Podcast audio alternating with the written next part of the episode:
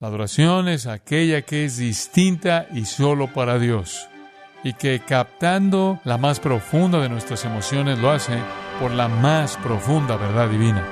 Debemos adorar a Dios como una ofrenda de olor grato.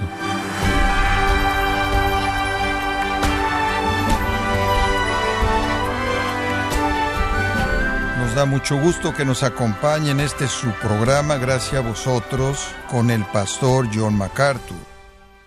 Trágicamente, aunque la Biblia es clara acerca de cómo, a quién y cuándo debemos adorar, muchas iglesias el día de hoy ignoran estas instrucciones y ofrecen lo que ellos consideran una adoración genuina. Sin embargo, ¿qué tan importante es que ofrezcamos adoración que agrade a Dios? El día de hoy, el pastor John MacArthur, en la voz del pastor Luis Contreras, nos enseñará cómo Dios debe ser adorado y la consecuencia de no hacerlo en la serie Adoración verdadera en gracia a vosotros. Ahora, cuando Dios llamó a su pueblo, Él estableció en medio de su vida un lugar de adoración para que pudieran concentrarse en eso. Ve el capítulo 25 de Éxodo por un momento. Dios les dio todas esas instrucciones, ya sabe, para construir ese lugar. ¿Ha estudiado alguna vez las instrucciones del tabernáculo? Simplemente increíble. Cuando salieron de Egipto y comenzaron a dar vueltas por el desierto, Dios los estaba llamando a adorar. Y entonces Dios colocó en medio del campamento este tabernáculo, esta tienda. Se necesitan siete capítulos en la Biblia, 243 versículos, para que Dios dé todos los estándares y todas las medidas y todo el mobiliario que iba a ser parte de ese lugar, 243 versículos. Es algo interesante cuando usted se pone a pensar en que Dios da toda la creación del universo en tan solo 31. Dios realmente se preocupa por la adoración. Y al dar toda esa prescripción para la adoración, todo el propósito era que pudieran enfocarse en Dios. El tabernáculo mismo era feo, era feo. Digo, no era bonito de ver. Pero adentro de ese tabernáculo había un lugar santo y adentro del lugar santo había un lugar santísimo que era un cubo perfecto. Y dentro del lugar santísimo estaba el arca del pacto. Y encima del arca del pacto estaba lo que se llamaba el propiciatorio, donde el sumo sacerdote rociaba sangre una vez al año como expiación por los pecados del pueblo. Y sobre el propiciatorio habitaba la gloria Shekinah de Dios. Entonces realmente el tabernáculo se llamaba así, porque era donde moraba la gloria de Dios, tabernáculo. Y el campamento de Israel estaba a su alrededor y toda su vida estaba enfocada en ese tabernáculo. De hecho, cuando se completó el tabernáculo, la gloria de Dios salió del cielo y descendió y habitó allí, para que la gente supiera que la gloria de Dios estaba allí. Ahora, en Éxodo 25, 22 leemos esto. Y de allí me declararé a ti, y hablaré contigo de sobre el propiciatorio, de entre los dos querubines que están sobre el arca del testimonio, todo lo que yo te mandaré para los hijos de Israel. Dios les dio un lugar de adoración. ¿Sabe usted que en el tabernáculo no había asientos? ¿Usted no iba allí para un servicio? ¿Usted no iba allí para un concierto? Usted iba allí solo para adorar a Dios. Si tenía una reunión, la tenía en otro lugar. Ese era un lugar de adoración. Era más importante tener un lugar de adoración como centro de atención que un lugar de reunión. Y en medio de ese lugar de adoración estaba Dios revelado en su presencia en la gloria Shekinah, en el propiciatorio entre las alas de los querubines, y Dios dice, te encontraré allí. La adoración era la prioridad. Dios se encontró con su pueblo allí. Y si usted lee el libro de números, en el primero, al final del primer capítulo, al comienzo del segundo capítulo, y lee cómo Dios dispuso a las personas alrededor del tabernáculo, es fascinante. La Biblia nos dice, creo que es números uno, alrededor del versículo 52 o 53, que justo afuera del tabernáculo, más cerca del tabernáculo, estaban los sacerdotes.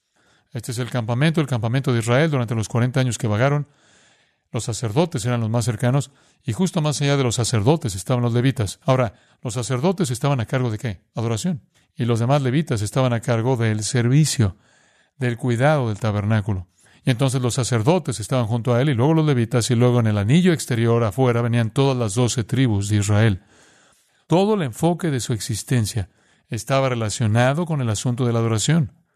Esa fue la mayor proclamación que Dios hizo en medio de ellos. Yo debo ser adorado. Según Números capítulo 1, versículo 3, un soldado debía tener 20 años de edad. Cuando un joven llegaba a la edad de 20 años, podía servir como soldado. En Números 8, 24 nos dice que un levita podía comenzar a servir en el tabernáculo y el templo cuando cumpliera la edad de 25 años. Pero en Números 4, versículo 3 dice que un sacerdote tenía que ser a la edad de 30. Soldado a los 20, servidor a los 25, sacerdote a los 30. ¿Por qué? Muy simple. Porque la adoración era la prioridad y exigía el nivel más alto de madurez espiritual, porque era la responsabilidad más grande. Mucha gente involucrada en la actividad, mucha gente peleando la batalla. Otro nivel para los que servían, el más alto nivel para los que llevaban al pueblo a adorar a Dios. Creo que hay otra cosa que apoya la importancia de la adoración con respecto a las escrituras y esas son las ofrendas. ¿Recuerda usted en Levítico allá atrás cómo Dios dispuso al principio del libro las diversas ofrendas que el pueblo debía traerle? Y la primera ofrenda de todas las ofrendas era el holocausto, la ofrenda quemada. De hecho, el propio altar, el altar de bronce, llegó a ser conocido como el altar del holocausto, según Éxodo 30, versículo 28. Entonces le dio su nombre. Había ofrenda de todo tipo, ofrenda por el pecado, ofrenda por la culpa, y estaban las ofrendas de cereal y demás. Pero la primera ofrenda mencionada es el holocausto. Y lo que es tan maravilloso de eso es simplemente esto. Cuando un judío traía su ofrenda a Dios, en el resto de las ofrendas, una parte iba al altar y otra parte se comía. Pero con el holocausto todo se quemaba, porque era totalmente para el Señor. El sacerdote no participaba de ella, y el pecador o el penitente tampoco participaban de ella. Y creo que la razón por la que se pone primero el holocausto es porque la actividad prioritaria siempre es la adoración adoración, donde todo se le ofrece a Dios. Esa es la esencia de la adoración. Está dedicada única y exclusivamente a Dios. Y cuando se construyó el templo, se construyó el templo permanente en Jerusalén, todo ese aspecto de la adoración se llevó directamente a esa instalación y el enfoque de nuevo debía ser la adoración, adoración. Deuteronomio, capítulo 12, versículo 5. ¿Qué dice Dios? El lugar que Jehová vuestro Dios escogiere entre todas vuestras tribus para poner allí su nombre, para su habitación.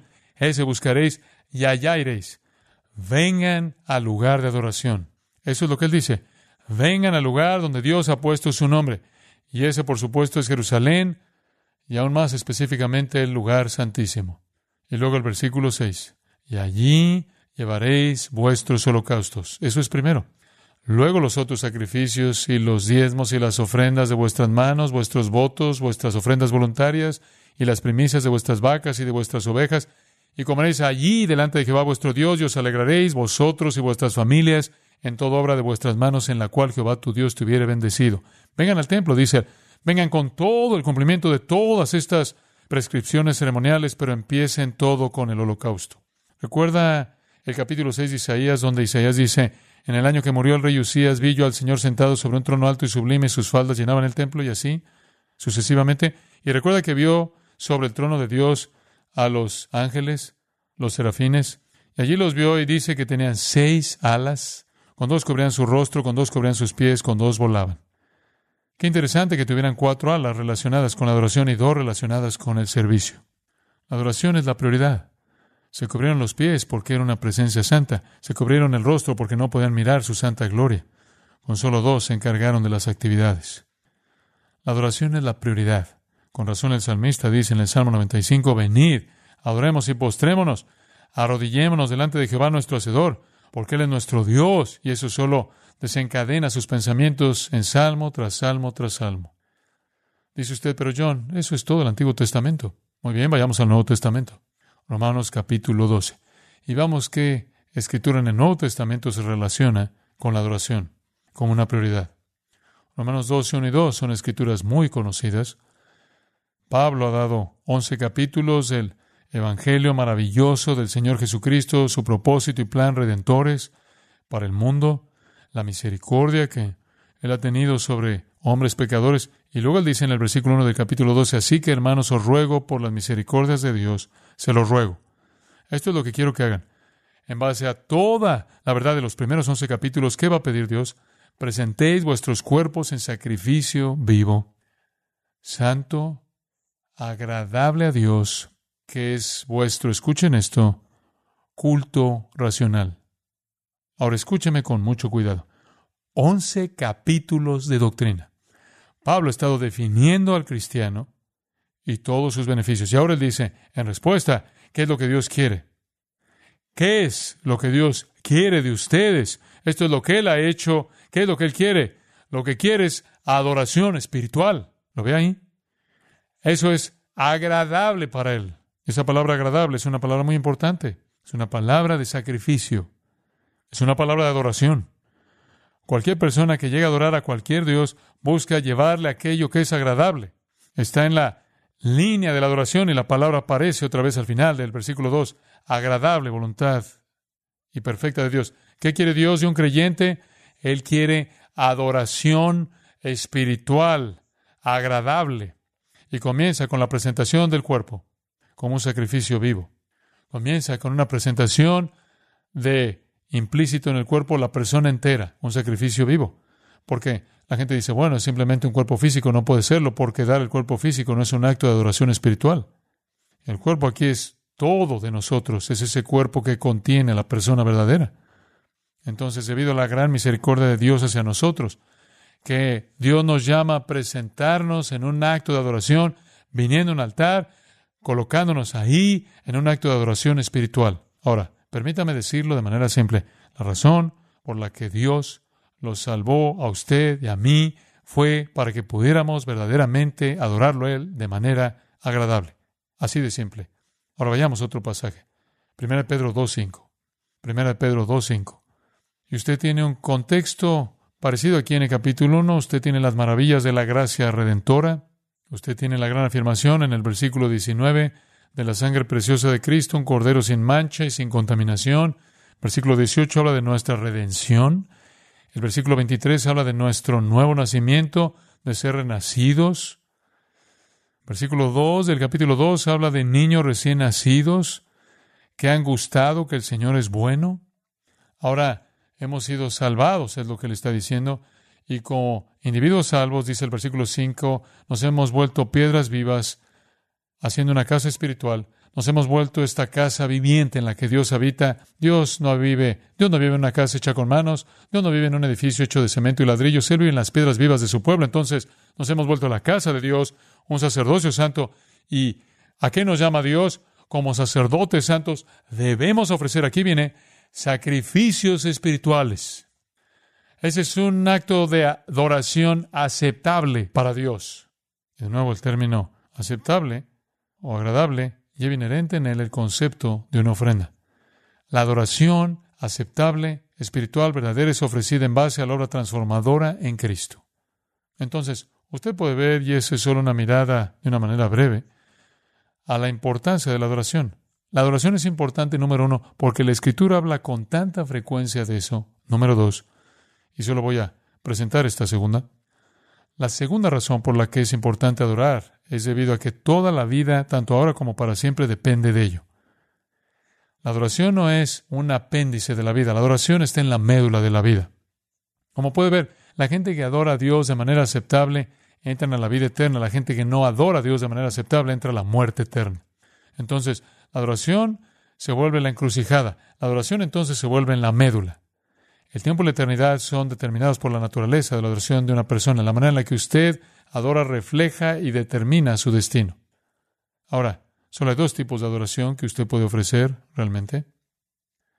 Usted puede ofrecer adoración aceptable o qué? Adoración inaceptable y la masa del mundo ofrece adoración inaceptable. Dios no lo va a aceptar. La Biblia es explícita en esto y hay personas en la actualidad que quieren decirnos que en últimas todo mundo se va a salvar. En últimas todo mundo va a ser aceptable para Dios. Eso no es verdad. Eso no es verdad. La Biblia no dice eso. La Biblia dice que hay adoración aceptable y hay adoración inaceptable. Hablemos de la adoración inaceptable. Hay cuatro tipos. Primero, el primer tipo de adoración inaceptable es la adoración de dioses falsos. Adoración de dioses falsos. Eso es inaceptable. La gente dice, bueno, todas esas personas pobres por allá adorando a sus dioses van a estar al final bien porque fueron sinceras. No, no lo van a estar. Es inaceptable para Dios adorar a uno Dios porque no hay otro Dios. Y Dios es un Dios celoso. Y Él no va a tolerar la adoración de otro. Él dice, no daré mi gloria a otro. Sin embargo, el mundo adora a dioses falsos. Romanos 1, versículo 21. Habiendo conocido a Dios, hablando de la raza humana, habiendo conocido a Dios, no le glorificaron como a Dios ni le dieron gracias. Ahora, francamente, eso simplemente significa que no lo querían adorar, no le querían dar gloria, no le querían dar alabanza, no le querían dar gracias, no le querían rendir adoración y homenaje. Se rehusaron a adorar a Dios. Y Dios dijo, eso es inaceptable. Entonces, en el versículo 24, Dios los entregó a la inmundicia, a las concupiscencias, en su pecaminosidad. Fue inaceptable. De hecho, ¿qué pasó? Cuando se rehusaron a adorar a Dios, dice en el versículo 23, comenzaron a hacer imágenes de hombres corruptibles, llaves y cuadrúpedos y reptiles. Se volvieron a los ídolos. Ahora escucha esto. Todo mundo adora a alguien. Todo mundo adora en algún lugar. Incluso un ateo adora. ¿A quién adora un ateo? A sí mismo. Él es definitivo. Todo mundo adora.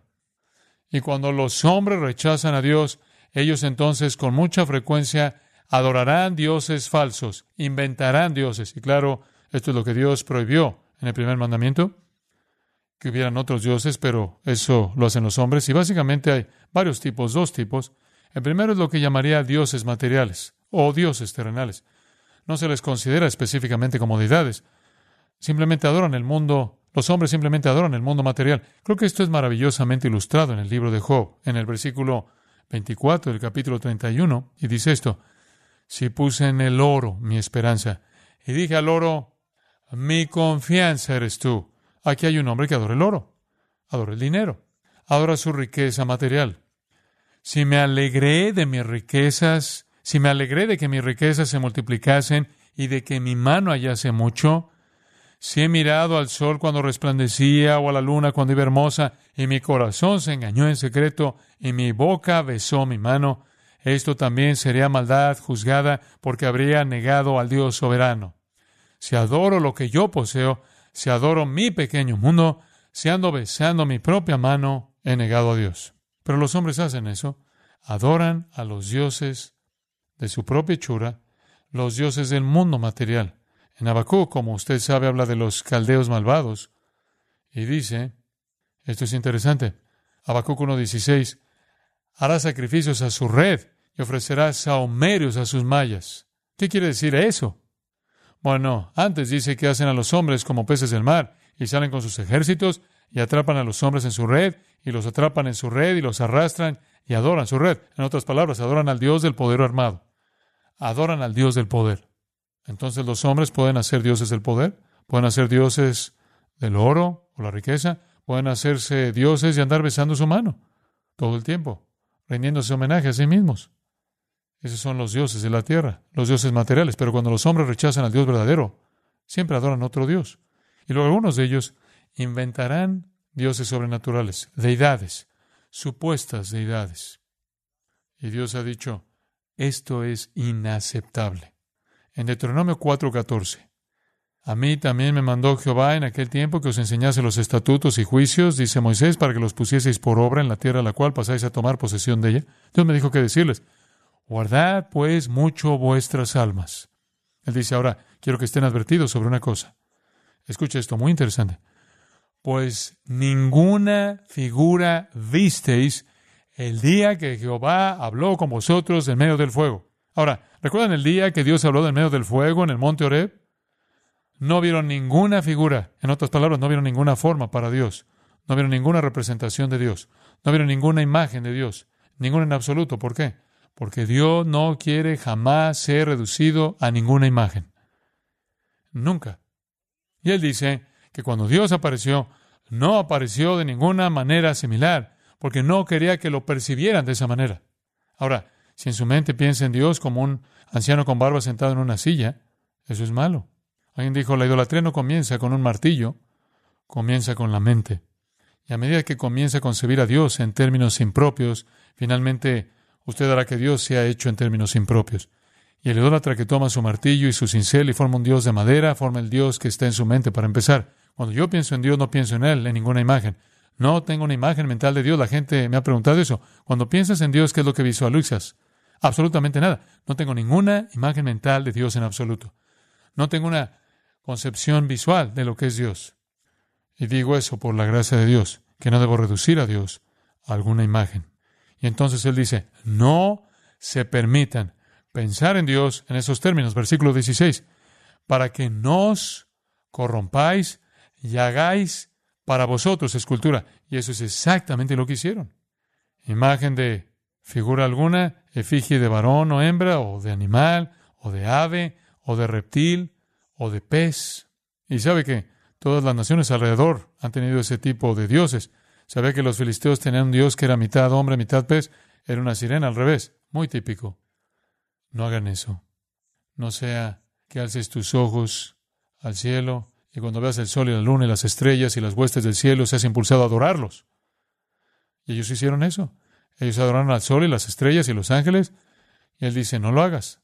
Entonces, no había lugar para eso. En el Nuevo Testamento dice que las cosas que sacrificaban los gentiles, 1 Corintios 10, las sacrifican a los demonios. Si cree ese tipo de dioses, terminará adorando a los demonios que se hacen pasar por esos dioses que cree que existen. Entonces, hay adoración inaceptable a Dios. Y el primer tipo de adoración inaceptable es la adoración de dioses falsos. Y a lo largo del Antiguo Testamento esto es condenado. Solo quiero llevar nuestros pensamientos a la conclusión pidiéndole que vaya a Isaías capítulo 2, versículo 6. Y aquí está el comentario de Isaías sobre lo que estaba sucediendo entre su pueblo. Ellos habían abandonado al pueblo, la casa de Jacob, se habían convertido versículo 6 de Isaías 2, llenos de costumbres del Oriente, habían permitido que entraran las falsas filosofías y religiones del Este, y estaban involucrados en la adivinación, como los filisteos, mediums y espíritus familiares y todo eso, y pactan con hijos extranjeros. En lugar de permanecer aislados y puros, habían permitido que todos los extranjeros, con todos sus dioses extranjeros, invadieran su pensamiento y su adoración. Su tierra está llena de plata y oro, y sus tesoros no tienen fin. También está su tierra llena de caballos y sus carros son innumerables. No es porque no fueron bendecidos por Dios, no es porque fueran prósperos. Además, su tierra está llena de ídolos. Y adoraron la obra de sus manos, lo que fabricaron sus dedos. Ha inclinado el hombre y el varón se humillado. Por tanto, no los perdones. Entonces les advierte, más vale que se arrastren sobre una roca y se escondan en la tierra por temor al Señor y a la gloria de su majestad. Eran idólatras. Ezequiel 8 dice que adoraban al sol. Ese es el pueblo de Dios. Los paganos adoraban todo lo que se les ocurría. Los dioses proliferaron por todas partes. Es verdad hoy. Todas las religiones que no disciernen correctamente a Dios adoran dioses falsos. Y cada materialista, todo ateo religioso, agnóstico, que no oscurecería la puerta de ninguna religión, adora algún dios material de su propia invención, incluso si es el mismo. Es inaceptable para Dios condena el alma. Usted lee en el libro de Hechos esa maravillosa declaración de Pablo en el capítulo 17, versículo 29. Él dice, ¿cómo es posible que pienses que Dios está hecho de oro, de plata, de piedra y madera cuando eres de Dios? No eres de plata, piedra y madera, ¿verdad? ¿Cómo pudiste pensar que tu creador sería igual? ¿No sabes que lo similar produce lo similar? Parece básico para la filosofía. Y luego en el capítulo 19, versículo 27, él dice, todo el mundo adoraba a Diana, esa bestia horrenda, asquerosa, negra, que parecía una vaca a la que adoraban, supuestamente cayó del cielo, de cuyas partes que colgaban bajo supuestamente el mundo entero debía chupar vida. Y puede leer en Apocalipsis capítulo 3 acerca de cómo adorarán a la bestia y al falso profeta y más tarde adorarán a la gran ramera montada sobre la bestia y más tarde adorarán el falso sistema económico llamado Babilonia, adorarán su economía, su dinero y su política, y todo se derrumbará. Entonces, la forma en la que usted adora afecta su eternidad. Y el primer tipo de adoración inaceptable es el tipo de adoración a dioses falsos. El segundo tipo de adoración inaceptable la adoración al Dios verdadero de una manera incorrecta. Adoración al Dios verdadero de manera equivocada. Oremos. Padre nuestro, sabemos que tú debes ser adorado y tú debes ser adorado como una prioridad en nuestra vida. Esto no es una opción, esto no es algo que podemos escoger y elegir, tú nos has llamado a adorarte. Y Señor, te pedimos perdón por tantas veces cuando hemos sido tan indiferentes. Esos tiempos en los que hemos buscado solo aquello que nos bendeciría, nos alimentaría, nos llenaría, y no buscamos aquello que te glorificaría a ti. Cuando hemos buscado nuestro propio gozo y no tu gloria. Cuando hemos buscado nuestro propio placer y no tu majestad. Cuando en nuestra pequeña manera cristiana nos hemos adorado a nosotros mismos en vez de a ti. Ayúdanos a conocer la importancia de la adoración espiritual, verdadera, aceptable que tú buscas. Y si hay, Señor, algunos que no han conocido a Cristo y por lo tanto no tienen la capacidad de adorarte en absoluto, aquellos que han estado adorando a dioses falsos o adorando al Dios correcto de manera equivocada, o cualquier otra forma inaceptable, oramos porque hoy vengan a Jesucristo y sean limpiados y purgados hechos verdaderos adoradores como el Padre busca que le adoren. Por el amor de Cristo. Amén.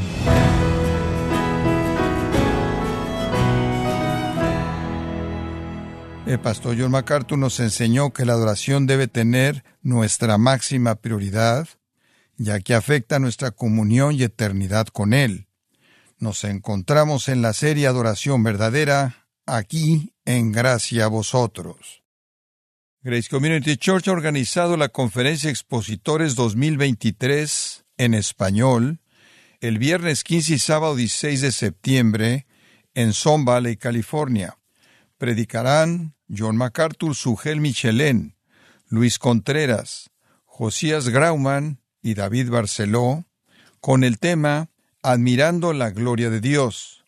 Inscripciones de expositores 2023, el 15 y 16 de septiembre. Visite conferenciaexpositores.org, repito, conferenciaexpositores.org. Si tiene alguna pregunta o desea conocer más de nuestro ministerio, como son todos los libros del pastor John MacArthur en español o los sermones en CD que también usted puede adquirir, escríbanos y por favor mencione la estación de radio por medio de la cual usted nos escucha en gracia a vosotros. Es importante conocer no solo el país y ciudad de donde usted nos escucha, sino también la radio. Para quienes contactan nuestro ministerio por primera vez, pueden solicitar una copia del mensaje de promoción sin costo alguno, un mensaje por oyente únicamente. Si usted vive en los Estados Unidos o Puerto Rico, escríbanos a Gracia Vosotros, P.O. Box 4000, Panorama City, California 91412 o puede escribirnos a través del siguiente correo electrónico radio arroba Y queremos agradecerle desde el fondo de nuestro corazón su tiempo y sintonía, y en nombre de John MacArthur y del personal de este organismo, invitarle para que nos acompañe en la próxima edición y así juntos continuar desatando la verdad de Dios un versículo a la vez, en gracia a vosotros.